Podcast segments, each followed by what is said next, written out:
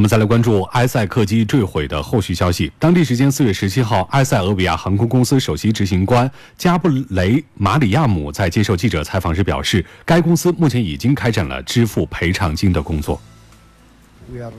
加布雷马里亚姆说，埃塞航空正在将第一笔预付赔偿金支付给遇难者家庭，同时也在联系保险公司做下一步的赔付计划。除此之外，该公司也在跟进 DNA 鉴定工作，把已经收集到的遇难者 DNA 样本送往英国进一步鉴定。